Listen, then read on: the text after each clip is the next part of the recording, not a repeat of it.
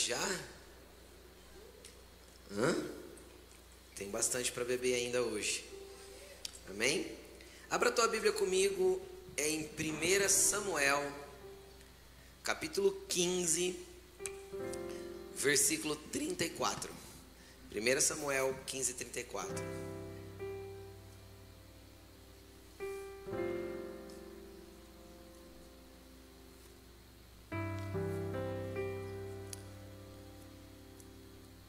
Nome da mensagem dessa manhã é Até quando? Essa é uma pergunta interessante e foi uma, uma pergunta que saltou no meu coração essa semana. E o Senhor na hora me fez lembrar em um texto. E depois eu fui vendo outros momentos que a palavra do Senhor fala sobre, sobre isso. E eu tenho certeza que o Senhor vai falar ao seu coração. E eu quero que você fique muito atento. E não ignore aquilo que Jesus vai comunicar nessa manhã. Amém? 1 Samuel 15, 34. Diz assim: Então Samuel partiu para Ramá, e Saul foi para sua casa em Gibeá de Saul. Nunca mais Samuel viu Saul, até o dia da sua morte, embora se entristecesse por causa dele, porque o Senhor se arrependera de ter estabelecido Saul como rei de Israel. Deixa aberta a Bíblia, deixa aberta a Bíblia, a gente vai continuar lendo esse texto ainda mais um pouco, mas eu quero eu quero falar um pouquinho aqui a respeito de Saul. E eu quero que você, você preste bastante atenção. Se você não conhece a história de Saul, eu, eu gostaria muito que você, depois na sua casa, você fosse para as escrituras e leia 1 Samuel a partir do, do verso 1 do capítulo 1 e pode ler aí até o 15 que você vai entender toda a história dele. Mas eu quero falar um pouquinho a respeito de Saul. Só algumas coisas bastante interessantes que a gente tem que entender. Tem muitas pessoas que consideram, eu quero que você preste atenção nisso. Tem muitas pessoas que consideram que Saul não foi um rei escolhido pelo Senhor. Ele foi escolhido pelo Senhor. 1 Samuel capítulo 9 vai contar a história de como ele foi escolhido. Ele saiu para procurar as jumentas perdidas do seu pai. Nem precisava ter sido ele, mas o pai acabou enviando ele. Não precisava porque o pai era rico, tinha condições de mandar um funcionário. Porque jumentas era, eram, eram animais de pouco valor é, se comparado aos demais animais que, é, que homens ricos tinham naquele tempo. Mas o pai de Saul acabou enviando ele mesmo. E na verdade ele saiu para procurar a jumenta e acabou encontrando uma coroa. Ele encontrou Samuel e grandes coisas aconteceram. E alguns dias depois ele era rei de Israel. A Bíblia diz que a Bíblia vai contar algumas coisas muito interessantes a respeito de Saul. Por quê? Porque Saul foi escolhido por Deus. Então olha para a pessoa que está do teu lado e fala assim: você é escolhido por Deus. E isso não basta.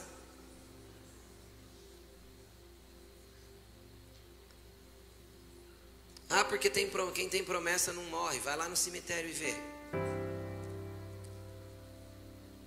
Lugar que mais tem promessa enterrada é no cemitério, de pessoas que não viveram aquilo que o Senhor queria, escolhidos. Escolhidos pelo Senhor. Samuel foi escolhido por Deus. Samuel recebeu uma palavra profética. Quem já recebeu a palavra profética aqui diz amém. Samuel recebeu confirmação da palavra profética. Quem já recebeu a confirmação da palavra profética diz amém. Samuel se Samuel não Saul, gente, estou falando errado. Saul se encontrou com Samuel, o profeta. Quem já se encontrou com um profeta alguma vez na vida que liberou coisas extraordinárias sobre a tua vida diz amém. Saul recebeu alimentação especial. A Bíblia diz que uma parte especial do sacrifício foi separada para ele por Samuel. O que, que é isso? Pode ser que você já tenha acessado coisas diferentes no reino do Espírito e tem experimentado de coisas que, quando você conta, as pessoas dizem assim: Uau, você já viveu isso? Pode ser que tenha sido um milagre grandioso, pode ser que tenha sido uma transformação gloriosa, pode ser que tenha sido algo incrível. Mas não basta. Tudo isso Saul viveu. Tudo isso Saul viveu. Saul, depois de sair de perto de Samuel, a Bíblia diz que ele encontrou uma companhia de profetas que vinham profetizando, e quando ele se deparou com aquela companhia de profetas, a Bíblia diz que ele entrou em transe. Em outras palavras, foi cheio do Espírito e bebeu até cair. Entende ou não? Muita glória, muito poder. E a Bíblia, a Bíblia diz que ele também profetizou, de tão cheio de Deus que ele foi. Surgiu até um ditado naquele tempo que, que, que eu não sei para que eles usavam, o que significava bem ao certo, mas a Bíblia diz que surgiu um ditado. Por isso se diz em Israel: está Saul entre os profetas? Ou seja, ele, ele, ele entrou num ambiente profético, ele entrou numa casa profética, ele entrou numa companhia de profetas. E muitas vezes você pode ser que você tenha preso na sua mente um misticismo a respeito do ambiente profético e da companhia de profetas. Porque porque ser um profeta de encargo são aqueles que o próprio Senhor escolheu, ele mesmo deu alguns para profetas. Mas Carregar um espírito profético é para todos os filhos, porque profético é aquele que consegue discernir o que o céu está dizendo e manifestar na terra a vontade do Pai.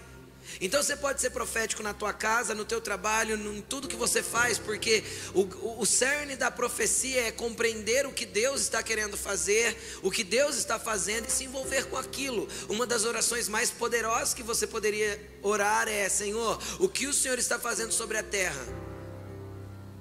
Não me deixe fora disso, eu quero participar. Então você vai compreender o movimento de Deus e vai se envolver nesse movimento de Deus. Isso é ser profético.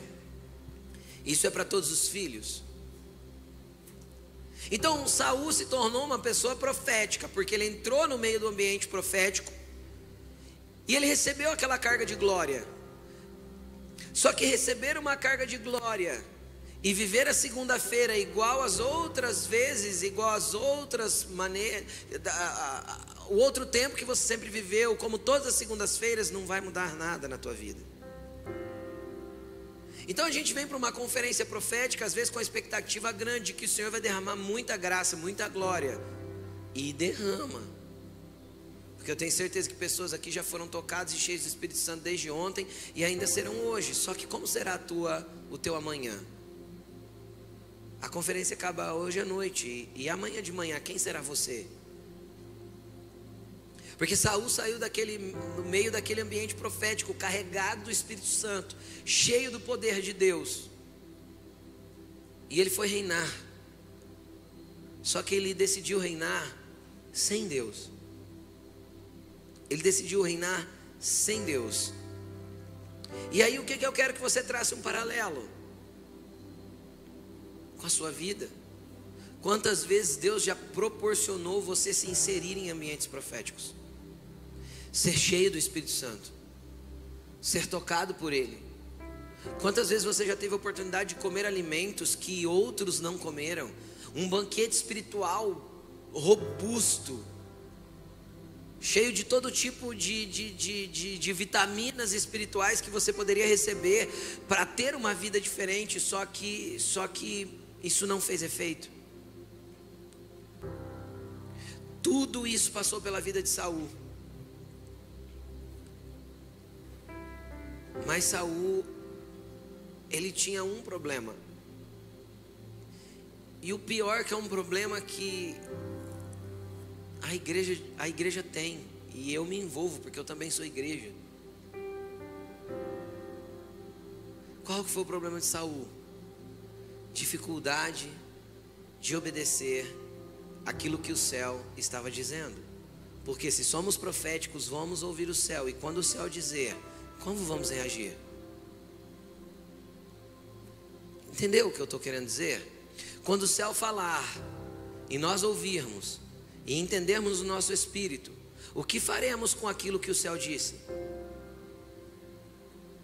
Porque não adianta eu dizer que sou profético nos meus ouvidos, se não sou profético nas minhas ações, se não manifesto aquilo que profeticamente o céu liberou, se não, se não coloco em ação aquilo que o céu está colocando dentro do meu coração. Então, qual foi o problema, o cerne do problema de Saul? Ouvir e não obedecer é o chamar, é o uma das palavras que estão baseadas na conferência, a palavra hebraica chamar, ela tem duas traduções e as únicas duas possíveis: ouvir e obedecer. Para nós são duas palavras distintas, para Deus é uma só, porque é impossível para Deus que eu ouça e não lhe obedeça. E era exatamente o que Saul fazia, ele ouvia, por quê? Porque tinha o Espírito de Deus. Quem tem o Espírito de Deus aqui diz amém. Então você tem a capacidade de ouvir o Senhor. Só que o Senhor, a partir do momento que Ele falou, Ele não vai me obrigar a obedecer. A obediência é uma resposta que eu dou diante da palavra que ouvi, da, da, do direcionamento que tive, da visão que, que tive, e assim sucessivamente. A palavra de Deus, a resposta a esta palavra na terra é humana. Olha para a pessoa que está do seu lado e fala assim: Você é responsável por todas as palavras que você já viu, ouviu e entendeu.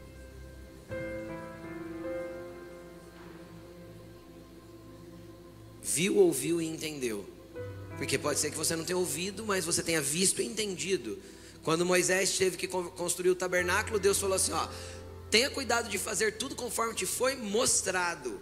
Então nem sempre você vai ouvir, às vezes você vai ver e compreender. Então, você, eu, somos responsáveis por, responsáveis por tudo aquilo que já vimos, ouvimos e entendemos da parte de Deus. Responsáveis para quê? Para manifestar. A natureza aguarda com grande expectativa a oração dos filhos, o posicionamento deles. Não, eles serem cheios do Espírito Santo não. Eles falarem em outras línguas, pregarem uma boa palavra, a natureza aguarda com grande expectativa a manifestação dos filhos. E você sabe o que é manifestar? É tornar real aquilo que foi dito ao teu respeito, é manifestar aquilo que te foi orientado, é fazer acontecer aquilo que te foi entregue. Jesus no comecinho do seu ministério, ele entra na sinagoga no sábado é-lhe dado a oportunidade de ler as Escrituras. Ele abre, ele pega o rolo de Isaías e ele abre na onde está escrito: O Espírito do Senhor está sobre mim, pelo que me ungiu a pôr em liberdade os oprimidos, a dar vista aos cegos, a libertar os cativos e a apregoar o ano aceitável do Senhor.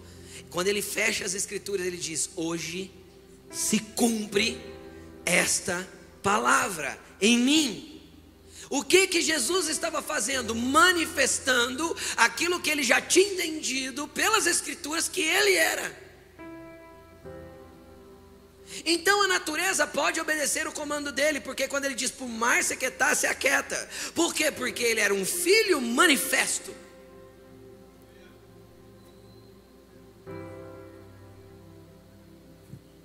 O problema é que muitas vezes nós somos é,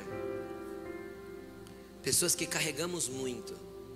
E essa, essa frase virou, virou, virou comum nos últimos anos no meio evangélico, no meio gospel, no meio cristão, chame de o que você quiser. Ah, eu respeito o que você carrega. Eu entendo o que você carrega, eu reconheço o que você carrega. Isso é importante para a gente não desonrar aquilo que Deus entregou para algumas pessoas e acabar colhendo a, a consequência disso.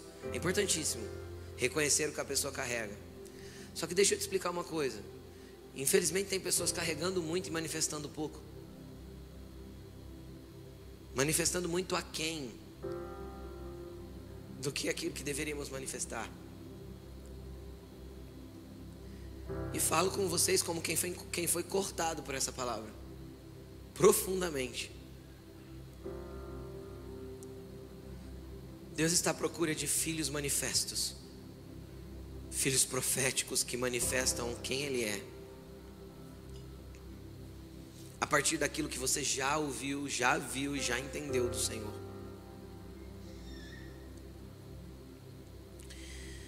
O que, que aconteceu?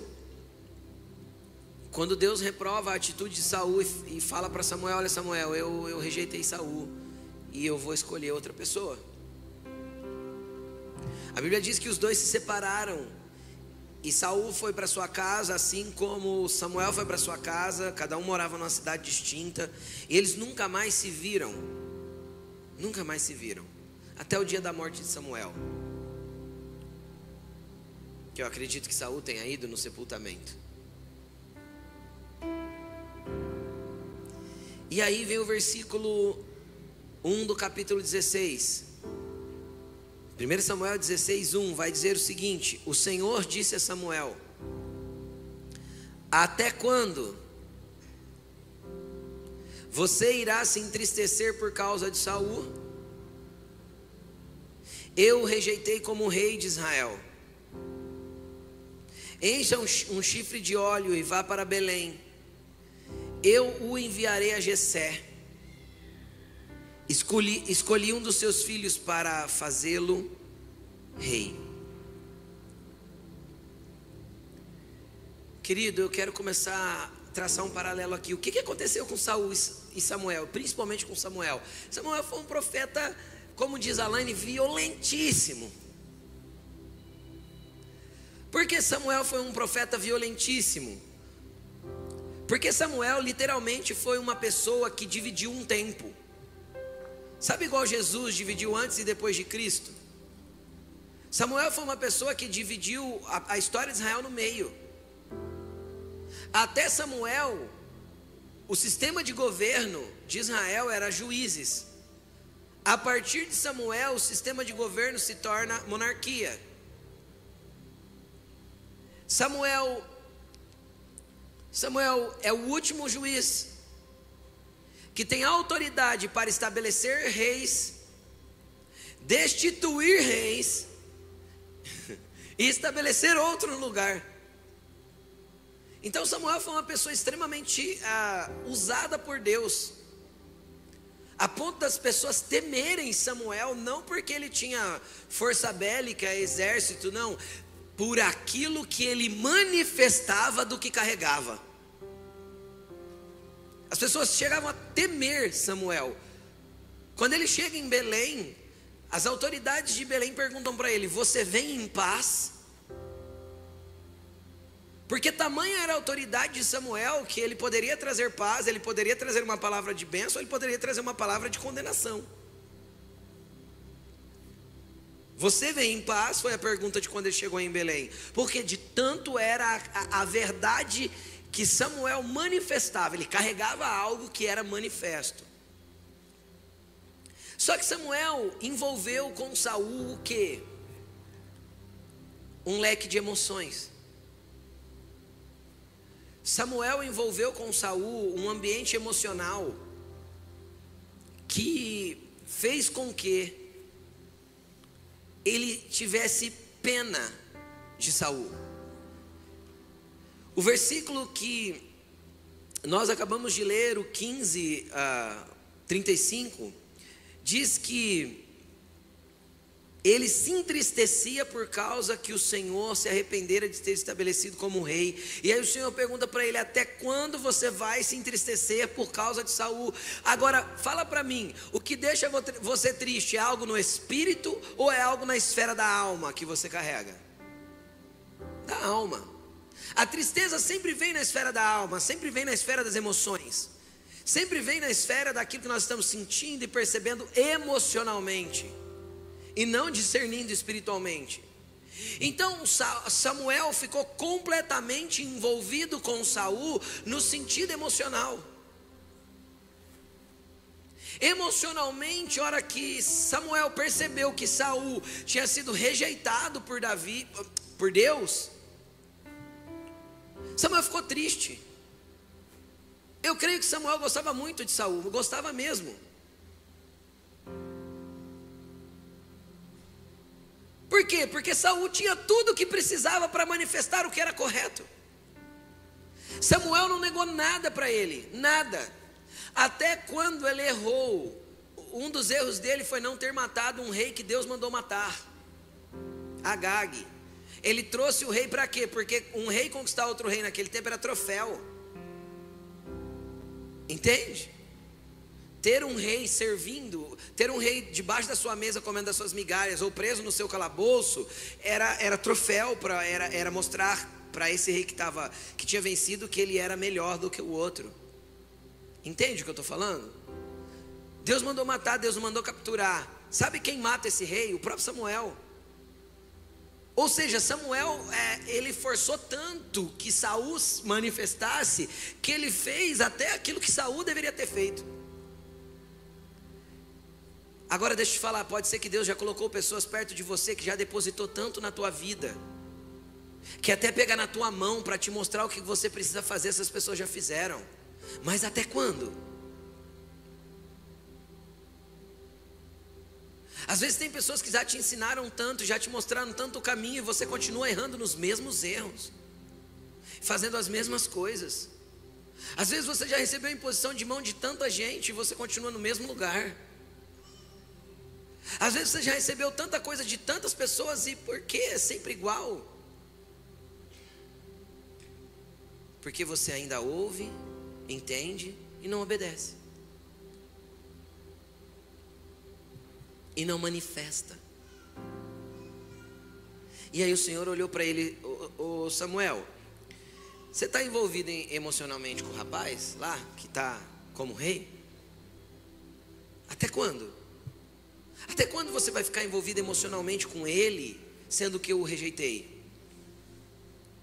E aí eu quero fazer algumas perguntas que isso, é, isso vem para nós, porque o, o, que, o que Samuel estava sofrendo? Estava sofrendo de ver alguém tão capacitado, ele estava sofrendo de ver alguém tão preparado, ele estava sofrendo de ver alguém a, a, tão forte, porque a Bíblia diz que Saul era dos ombros para cima mais alto que todos os homens de Israel.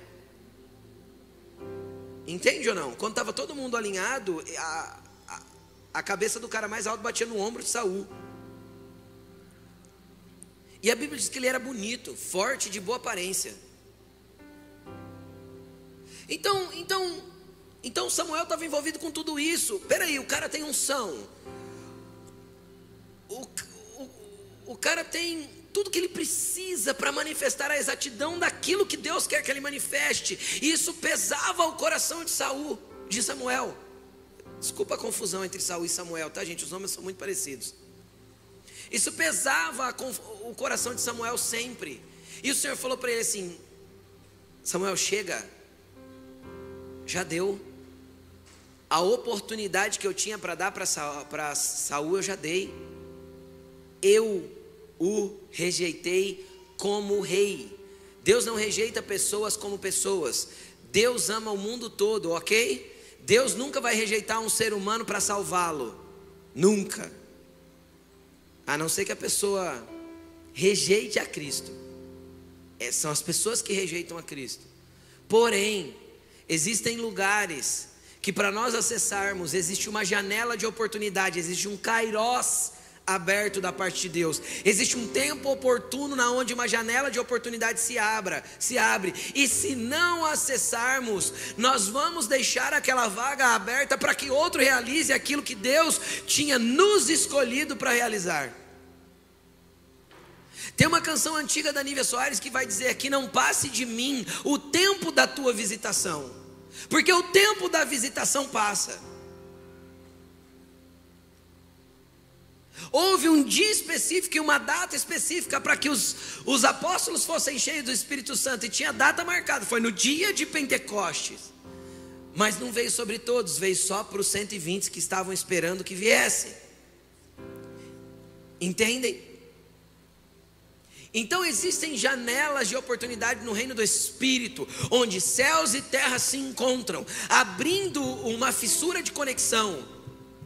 E se eu for tentar explicar isso, às vezes eu vou muito longe, mas é mais ou menos assim: o céu é infinito, constante e atemporal, os ambientes espirituais. Deus não vive na linha do tempo e espaço que nós vivemos, ok? Esse tempo a Bíblia chama de Aion, o tempo da eternidade, não tem começo, nem meio, nem fim. Não entra direito na tua cabeça, né? Nem na minha, porque nós somos limitados à linha cronológica.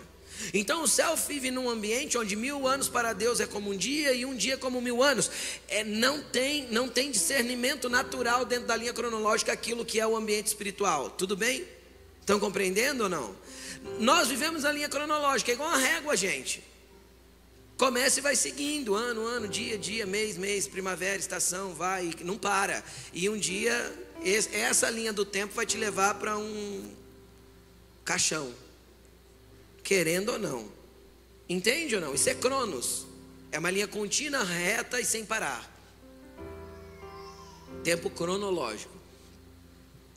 Entre esses dois ambientes existem janelas de oportunidade, chama-se, a Bíblia chama de Kairos. As três palavras na nossa Bíblia aparecem como tempo. Aion às vezes aparece como, aparece como tempo, às vezes aparece como, como eternidade. A palavra Kairos e a palavra Cronos aparece as duas como tempo ou como épocas. Quando elas estão no mesmo versículo, como é Atos 1:8, que Jesus vai dizer para os discípulos assim: ó, não cabe a vós entender os tempos e as épocas que o próprio Pai determinou pela sua própria vontade, está escrito os Cronos e os Kairos. O que, que isso significa? Que quando Deus nos habilitou para alguma coisa, do jeito que Ele habilitou Saul, Ele vai fazer logo em seguida a abertura de um tempo e de uma janela de oportunidade para que nós entramos no reino do Espírito. Ele vai conectar céus e terra. O Cronos se conecta com o Ion através de um Kairos. Abre-se um portal de oportunidade para que nós manifestemos aquilo que Deus quer que nós manifestemos. Foi o que aconteceu com, com Saul. E às vezes nós deixamos passar. Eu já deixei.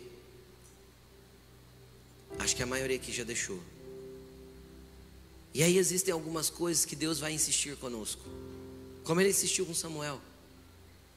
Ele vai deixar um ciclo passar, porque às vezes para que nós voltemos naquele ponto exato da nossa vida, um ciclo vai acontecer. E pessoas que vivem de ciclo em ciclo, repetindo e repetindo as mesmas coisas e parece que nunca avança, é porque Deus está abrindo oportunidades para você avançar e você quer continuar fazendo a mesma coisa.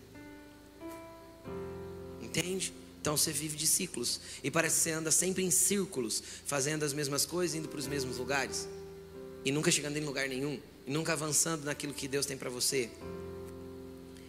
E aí, a pergunta do Senhor para nós nessa manhã é: até quando? Até quando nós vamos lamentar por aquilo que Deus não quer mais? É outra coisa que precisamos entender. Existem tempos e estações, e eu gostaria que você, ah, no período da tarde, principalmente, como está bem fresquinho aqui dentro da igreja, eu gostaria que você viesse agasalhado com a sua blusa mais grossa, pode ser? Por que não? Porque é uma roupa inadequada para a estação na qual nós estamos vivendo. Né, na, na verdade, para a loucura do clima que nós estamos vivendo. Né? Porque a estação é primavera, era para estar maravilhoso o clima. Não começou o verão ainda. Mas tá bom, voltando. É inadequado para o ambiente e para o tempo que nós estamos vivendo. Você concorda comigo? Você vai passar mal se você fazer isso. Vai cair sua pressão, você vai acabar tendo que ir para o hospital. Você concorda comigo, sim ou não? E o que, que acontece? Existem coisas que foram muito, muito, muito boas, mas foram para ontem. Foram para um tempo que já passou. E nós somos muito bons em viver do passado. Principalmente quando esse passado foi um passado abençoado, como o passado de Samuel como o passado de Saul.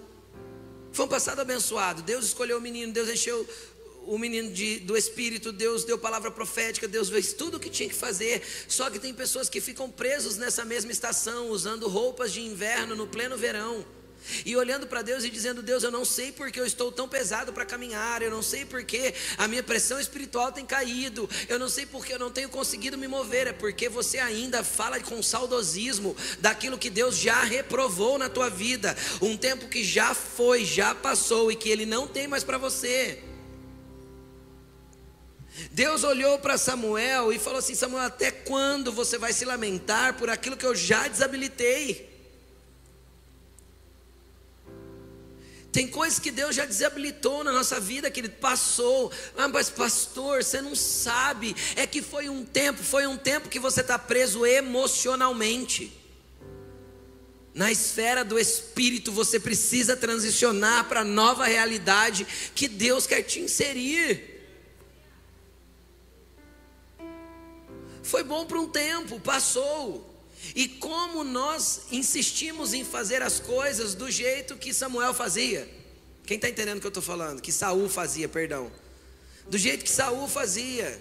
Como nós insistimos em fazer as coisas porque parece que estava dando certo, parece que estava tão bom. Deus estava com ele.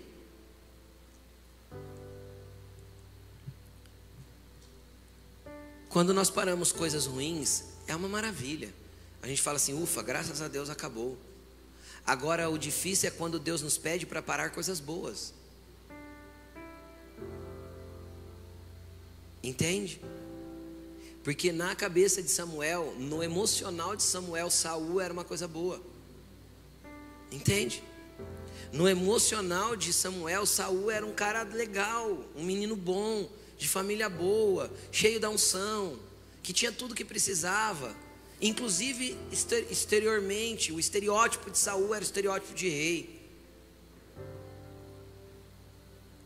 Pode ser que Deus já desabilitou algumas coisas que Ele tenha dado para você fazer em outro tempo, e esse tempo passou. É necessário que você deixe até quando você vai ficar preso emocionalmente a algo que já foi embora.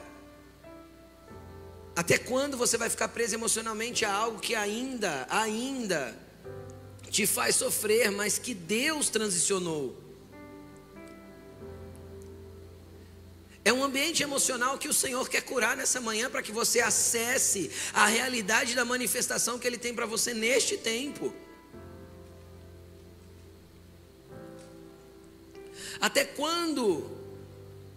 Eu fui escrevendo essas perguntas porque de verdade eu fui falando com o Senhor e, e eu senti a presença do Senhor muito forte. Eu fui escrevendo tudo isso porque eu sentia Ele falar nos meus ouvidos. Até quando você vai sofrer por aquilo que eu já transicionei? Até quando você vai clamar por aquilo que não tem mais a minha unção? Até quando você vai resistir ao novo porque você ama o velho? Isso é muito sério, porque às vezes nós amamos o velho e aí a gente resiste o novo, e Jesus falou sobre isso. Que nós tínhamos que ser odres novos para receber vinho novo. Então, então, até quando você vai se entristecer por aquilo que você já não vê mais? Deus disse para a Bíblia diz que Samuel já não via Saul há muito tempo.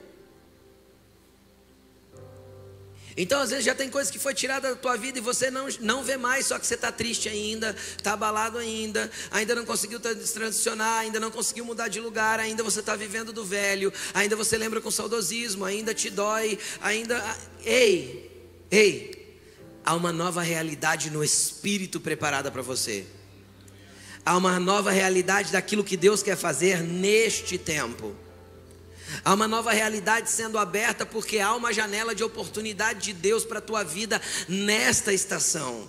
Tire as roupas velhas, tire as, as roupas da estação passada, mude, mude aquilo que Deus tem para fazer na tua vida porque o Senhor quer te conduzir para algo novo.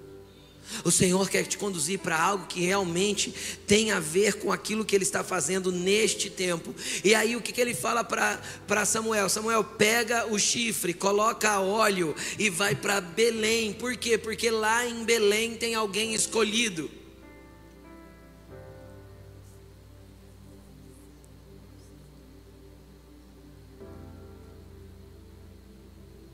Em Belém a gente encontra propósito.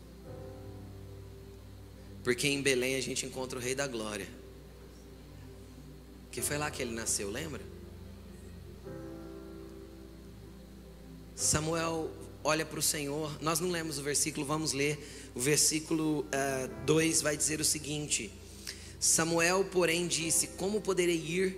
Saul saberá disso e me matará. O Senhor disse: Leve um novilho com você e diga que foi sacrificar ao Senhor. Sabe o que é isso? Estratégia para entrar no novo. Deus nunca vai te pedir para avançar para o novo sem te dar a estratégia exata do que você tem que fazer. Samuel ficou morrendo de medo de, de, de Saul, por quê? Porque Saul era rei. Agora deixa eu te trazer um paralelo. Quem era a autoridade espiritual naquela nação? Samuel. Quem era a autoridade governamental? Saul. Quem tinha dado a autoridade governamental para Saul? O próprio Samuel. Agora, Samuel está com medo da autoridade que ele mesmo delegou. Percebe? Por quê? Porque era uma autoridade desabilitada por Deus. Entende? Era alguma coisa que Deus já não estava mais com ele. Então, se ele não, se Deus não está mais com ele, Samuel temia porque ele percebia que Saul podia agir completamente movido por aquilo que não era a vontade de Deus. Então, uma autoridade delegada sem a vontade de Deus estabelecida na vida dele é um perigo. É um perigo de fazer coisas erradas, de fazer aquilo que Deus reprova, de fazer aquilo que está errado. Só que todas as vezes que Deus tiver que transicionar você, para você ir para o lugar que Deus quer que você vá, fazer o que Ele quer que você faça, Ele vai te dar a estratégia certa. Samuel olhou para Deus e falou: Deus, como que eu vou? Se, se Saul ficar sabendo disso, eu morro. Deus falou o que para Samuel? Pega um novilho, leva com você. Deus nem queria aquele sacrifício. Quem está entendendo? Deus, Deus não pediu para Samuel sacrificar. Era só uma estratégia. Para que ele pudesse transitar com leveza e chegar à nova realidade que ele tinha que chegar. Só que todas as vezes que você for acessar esse novo lugar, o Senhor vai querer que você leve um sacrifício. E nesse novo lugar, dentro da realidade da nova aliança, o sacrifício sou eu. Sempre sou eu, sempre é você. Porque não dá para acessar os novos, os novos lugares sem morrer um pouco mais para si mesmo, sem deixar um pouco mais a tua velha vida, o teu velho jeito de ser, sem se entregar um pouco mais. Então, é essa a realidade. Quando ele chega lá, ele se depara com o novo. E o que que acontece? Qual que é o problema do novo? Olha para a pessoa que está ao teu lado e fala assim para ele: o novo é esquisito. O novo é esquisito. Como é esquisito? É esquisito. Vamos lá. Fisicamente dizendo, Saul era altão, Davi baixinho. Saul tinha uma família boa, Davi era filho possivelmente de uma concubina de Jessé. Não, não tem nada base bíblica, mas historiadores dizem que ele era ou um filho bastardo de uma outra mulher ou de uma concubina. Por isso ele não estava à mesa com os filhos.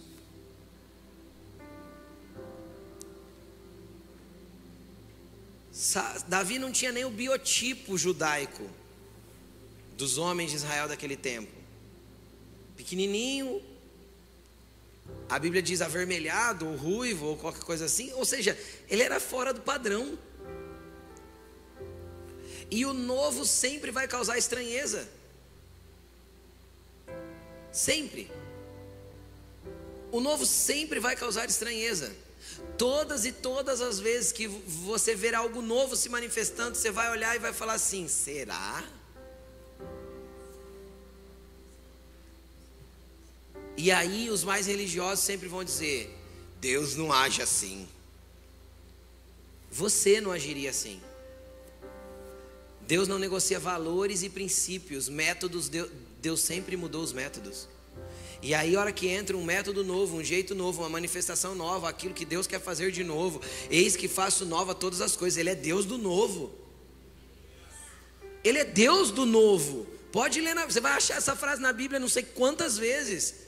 Eis que faço nova todas as coisas. Eis que estou fazendo algo novo que vai é, fazer é, cair o queixo das pessoas que verem. Por que não aceitaram Jesus quando Jesus veio como Messias? Porque ele era fora do padrão. Porque ele era o novo estranho. O novo esquisito, fora da perspectiva. E como nós temos resistência com o novo? Por quê? Porque a gente é apegado emocionalmente ao velho. Então todo novo causa estranheza. Quando a Bíblia diz que quando Samuel viu o filho mais velho de Jessé, ele pensou consigo mesmo, com certeza é esse que o Senhor escolheu. Por quê? Porque ele olhava pelo modelo saúde ser.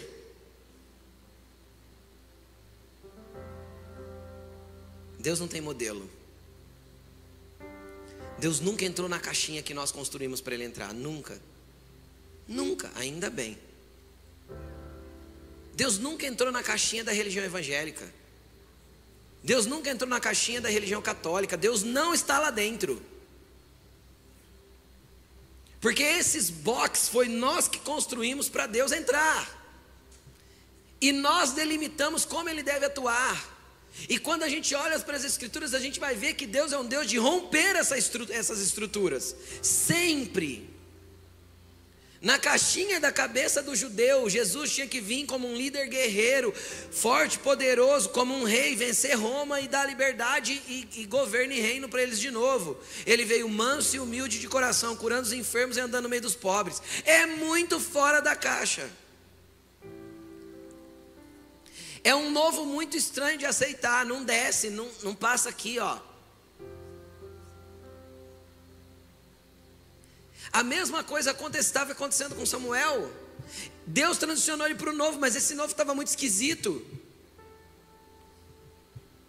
Por quê? Porque no novo vai exigir sacrifícios. Sem sacrifícios não dá para entrar no novo, porque o novo eu vou ter que sacrificar o velho jeito de fazer, o novo eu vou ter que sacrificar o velho modelo, o velho tanto que eu orava, o velho tanto que eu lia a Bíblia, o velho jeito que eu interpretava as Escrituras, o velho jeito que eu olhava a perspectiva da fé, eu vou ter que sacrificar o velho para que o novo possa tomar lugar. Agora, qual que é o problema de quem anda profeticamente? É que ele vê o novo antes do novo ser, antes do novo manifestar, e isso causa um problema terrível dentro de nós. Mas esse é o lugar que Deus tem para nós, que nós consigamos ver aquilo que Ele ainda não manifestou, para que nós possamos ser participantes daquilo que Ele manifestará. Entende? Então Ele quer que nós percebamos antes. João Batista percebeu antes e começou a pregar. O que, que João Batista era? Doido. Doido. Doido porque ainda não estava manifesto, porque se nós já soubéssemos da manifestação de Jesus, a gente ia chamar João Batista de doido? Não. Noé viu uma chuva vindo, não chovia sobre a terra. A Bíblia diz que um vapor subia da terra e regava as plantas. Não tinha, nunca tinha caído água do céu. Aí tem um cara que vê o que Deus vai fazer e começa a construir um projeto para se proteger e um projeto de salvação. Do que, que ele é chamado? Doido doido. Nenhum dos discípulos de Elias seguiu Elias. Nenhum. Só Eliseu seguiu por onde ele foi até que ele foi levado para o céu. E Elias insistiu para Eliseu deixar de segui-lo. Fica aqui, eu vou, você fica. Ele fala: Não fico. Onde for, onde você for, eu vou. Por quê? Porque Eliseu percebeu que algo novo estava vindo. Ele foi insistente em acessar esse algo novo. Quem está entendendo o que eu estou falando? Por quê? Porque Eliseu queria ser a manifestação da porção dobrada de Elias. Agora a minha pergunta é: que manifestação você quer ser? E até quando você vai estar apegado àquilo que é velho? Até quando você estará apegado àquilo que Deus não mais quer que você faça? Até quando você vai estar se gabando do seu currículo, daquilo que você já realizou, daquilo que já aconteceu sobre, através da sua vida, daquilo que você já tocou, daquilo que você já recebeu? Ei, esses foram dias de Saul. Passou. Tem algo novo de Deus para descer sobre a tua vida. Tem uma janela de Deus nova para acontecer sobre a tua vida. E Ele quer marcar a tua vida a partir de hoje para que você acesse esse novo lugar. Mas até quando? Você vai se conformar em ficar nessa inércia ou ficar se lamentando por aquilo que já passou? Eu quero ir para um outro texto. Só para a gente finalizar a palavra, eu quero que você vá comigo para Josué, capítulo 18 versículo 1 ao 4. O que, que tinha acontecido aqui para a gente partir para o final e aí a gente orar? Aconteceu que eles tinham peregrinado pelo deserto durante 40 anos e a nova geração entrou na terra prometida, só Josué e Caleb, que eram os velhões que estavam acessando a terra nova. Por quê? Porque para acessar o novo precisa mudar a perspectiva e ter a, a, o entendimento de uma nova realidade. Aquela geração não teve, teve que morrer no deserto. Vocês viram quantas coisas Deus teve que transicionar para poder, para poder fazer algo novo? Porque os velhos não estavam preparados para receber o que Deus tinha para fazer? Eu tenho percebido, junto com a Laine, que os últimos dois anos foram dois anos de muita transição no ambiente do Espírito. E eu percebo, a gente percebe no nosso Espírito que Deus que Deus tem algo novo para fazer, a igreja só precisa, os primeiros precisam compreender e mergulhar. E aí vai começar a romper e vai virar uma onda, como sempre é. Mas tem algo novo que a gente ainda não compreende bem que está vindo, ou está chegando, ou já está aí e a gente só não conseguiu acessar ainda. O que, que tinha acontecido? Morreu a geração de quem não entendeu, entrou na terra prometida a geração dos novos, porque os novos tiveram já um, um ensinamento para entender que eles iam entrar como senhores da terra e não mais com mentalidade de escravos. Deus teve que deixar morrer uma geração todinha justamente para matar a perspectiva do velho, para que eles pudessem acessar o novo. Entraram na terra prometida. E a Bíblia diz que eles tomaram posse da terra. Mas vamos lá. 18:1. Toda a comunidade dos israelitas reuniu-se em Siló. E ali armou a tenda do encontro, lugar de adoração. Maravilha, sim ou não? Aleluia. A terra foi dominada por eles. Tinha algum pedaço que não tinha domínio deles? Não, a terra foi dominada por eles. Mas sete tribos ainda não tinham recebido a sua herança. Então Josué disse aos israelitas: Até quando vocês vão negligenciar a posse da terra que o Senhor, o Deus dos seus antepassados, deu a vocês?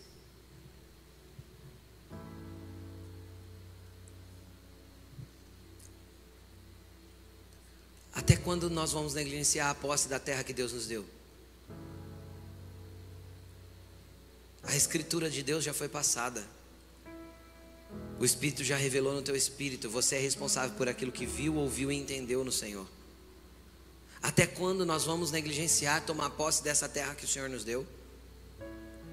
Até quando nós vamos negligenciar tomar posse e entrar naquilo que o Senhor já falou, já comunicou e já nos fez entender? Até quando nós vamos negligenciar a posse daquilo que o Senhor nos deu? Até quando nós vamos olhar para a terra e falar: legal, é nossa. Ah, eu sou, eu tenho herança por direito. Ah, é porque Cristo me deu herança. E A herança eu só tomo posse, a, a, a, herança só se toma posse quando o pai morre. Você concorda comigo? Jesus já morreu. A herança está disponível para você tomar posse. Você entendeu isso? Jesus já morreu, a herança está disponível para você tomar posse. Quais são as palavras que você carrega para se apossar da terra que Ele já te deu? Candalas.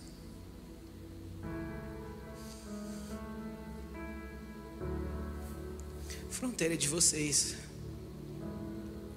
Toma posse e sejam filhos manifestos. Deus tem algo para fazer naquela terra e faz tempo que Ele está tentando, e vocês sabem disso. Deus tem algo para fazer lá e faz tempo que Ele está tentando encontrar alguém lá. Ele encontrou a casa de vocês. Não desistam nem negociem, porque o Senhor vai fazer, é de vocês. Até quando que Deus te prometeu não vai se manifestar? Até quando você não vai entrar na terra e pisar aquilo que Ele te falou que você vai pisar? Até quando você vai ficar nessa tua letargia? Até quando você vai ter preguiça de ler a Bíblia? Até quando você vai ter preguiça de entrar no quarto para falar, Senhor, eis-me aqui, me envia? Até quando você vai estar apegado pelas coisas da terra que te impedem de entrar no que Deus tem para você manifestar? Tem uma terra para entrar e você está ali celebrando o que você já recebeu. Ei, ei, ei, ei. O que você já recebeu, glória a Deus. Para frente. Vamos seguir porque tem mais, tem mais promessas, tem mais lugares para acessar. Sabe por quê? Porque o dia que acabar a tua manifestação, você vai morar com o Papai do céu. Enoque andou com Deus e Deus o levou para si. Fique tranquilo, o dia que a obra estiver concluída, querido, você bate as botas.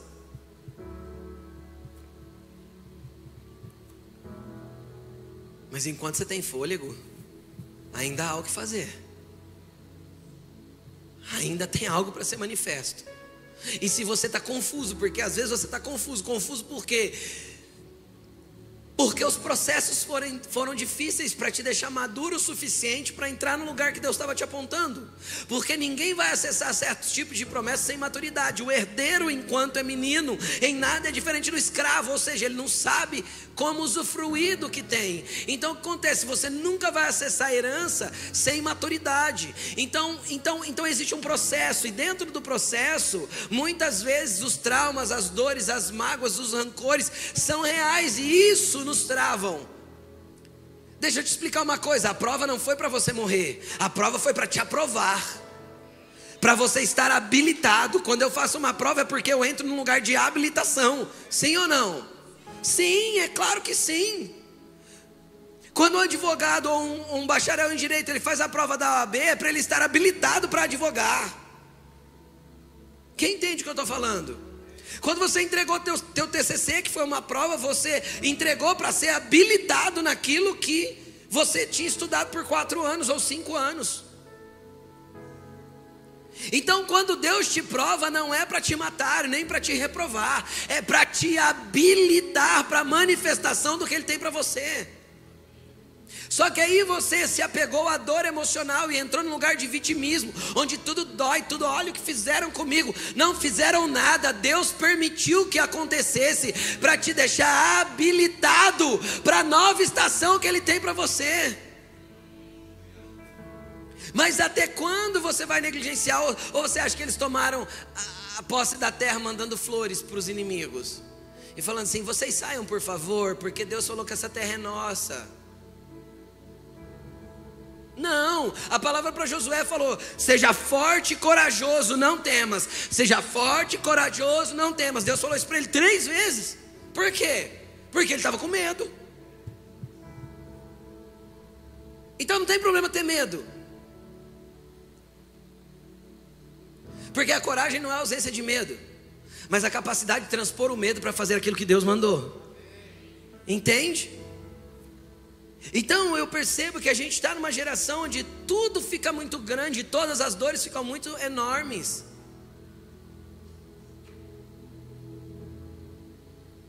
Deixa eu te, te, explicar que da segunda cidade que eles foram invadir, morreu 38, 36, alguma coisa assim. Ninguém sai de uma guerra de conquistar um lugar sem umas espadadas, sem uns cortes para lá e para cá, faltando uma perna, um braço, faltando uma orelha. Quem está entendendo o que eu estou falando? Mas a partir daí eu sou habilitado porque a terra é minha. Eu, fico, eu, fico, eu olho para Caleb e eu falo, não é possível. Caleb tinha 80 anos de idade, 80. Tem alguém com 80 aqui? Não? Tá vendo? Era um jovem de 80 aninhos de idade. Ele olhou, ele olhou para Josué e falou assim: Olha, eu estou com o mesmo vigor para tomar posse que me foi da terra que me foi prometida. Então, por favor, você me libera para eu ir lá, porque a terra é minha.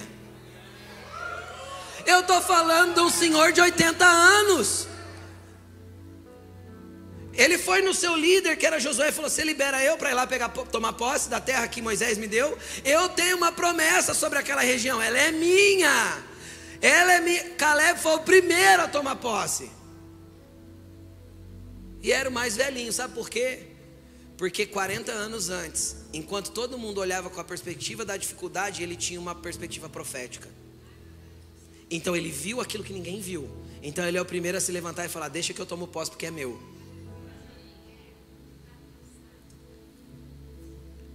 Pode ser que você esteja pensando que está tarde demais, que já passou o teu tempo. Caleb podia ter pensado isso também. E Moisés também. Eu não sei se você sabe, mas ah, Moisés na frente da sarça, da sarça ardente, que lindo, 80 anos. Era para ter acontecido 30 anos antes. 30 anos para ter aquele ciclo no tempo, lembra? E voltar à janela de oportunidade de, de, de novo. 30 anos. Mas voltou. E Deus falou: está na hora de ir. E ele fez o quê? Mas como, como eu vou?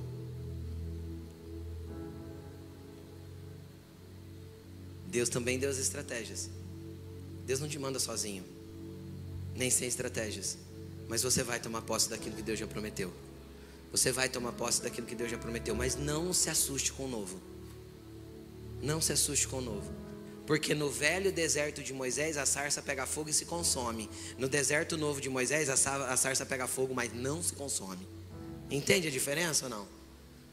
No Egito velho de Moisés, era impossível alguém desafiar um faraó. Mas no novo Egito, agora que Moisés está entrando 40 anos depois, ele vai no, na cara do faraó, que era irmão de criação dele, mete o dedo no nariz e fala: Eu vou tirar meu povo. Então muda a movimentação, porque Deus tem algo novo para fazer. Nunca tinha saído do rio Nilo, mas saiu. Nunca tinha tido tempestade de gafanhoto, mas teve. Nunca tinha chovido granizos tão grandes no Egito, mas choveu. Porque no novo de Deus ele faz milagres suficientes só para mostrar que ele é Deus, mas para te levar para esse novo lugar. Só que a palavra dessa manhã é até quando? Até quando? E Jesus também usou essa palavra, viu? O dia que os discípulos foram expulsar um demônio e não deram conta, o pai do menino veio e falou assim: Ó, você levei para os seus discípulos, mas eles não conseguiram expulsar. O senhor pode expulsar? Faz alguma coisa por mim, por favor. A primeira palavra que Jesus fala é: Até quando eu estarei com vocês, geração incrédula? Até quando eu estarei entre vós? Queridos, Ele ainda está entre nós. Só que em breve, Ele vai aparecer na nuvem com poder e grande glória. E essa janela que está aberta hoje vai estar fechada para sempre que é a janela da graça. E essa é grande. Então você tem a graça aberta para você hoje, para você acessar todas as promessas que Deus já te deu.